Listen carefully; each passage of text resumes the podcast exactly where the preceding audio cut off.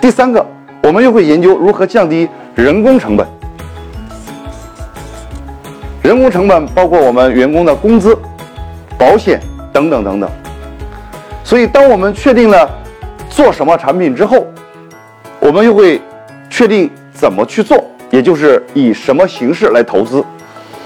当我们确定了什么形式投资以后，我们就会每天研究如何来提高我们的收入，来降低我们的成本，最终达到一个叫利润最大化。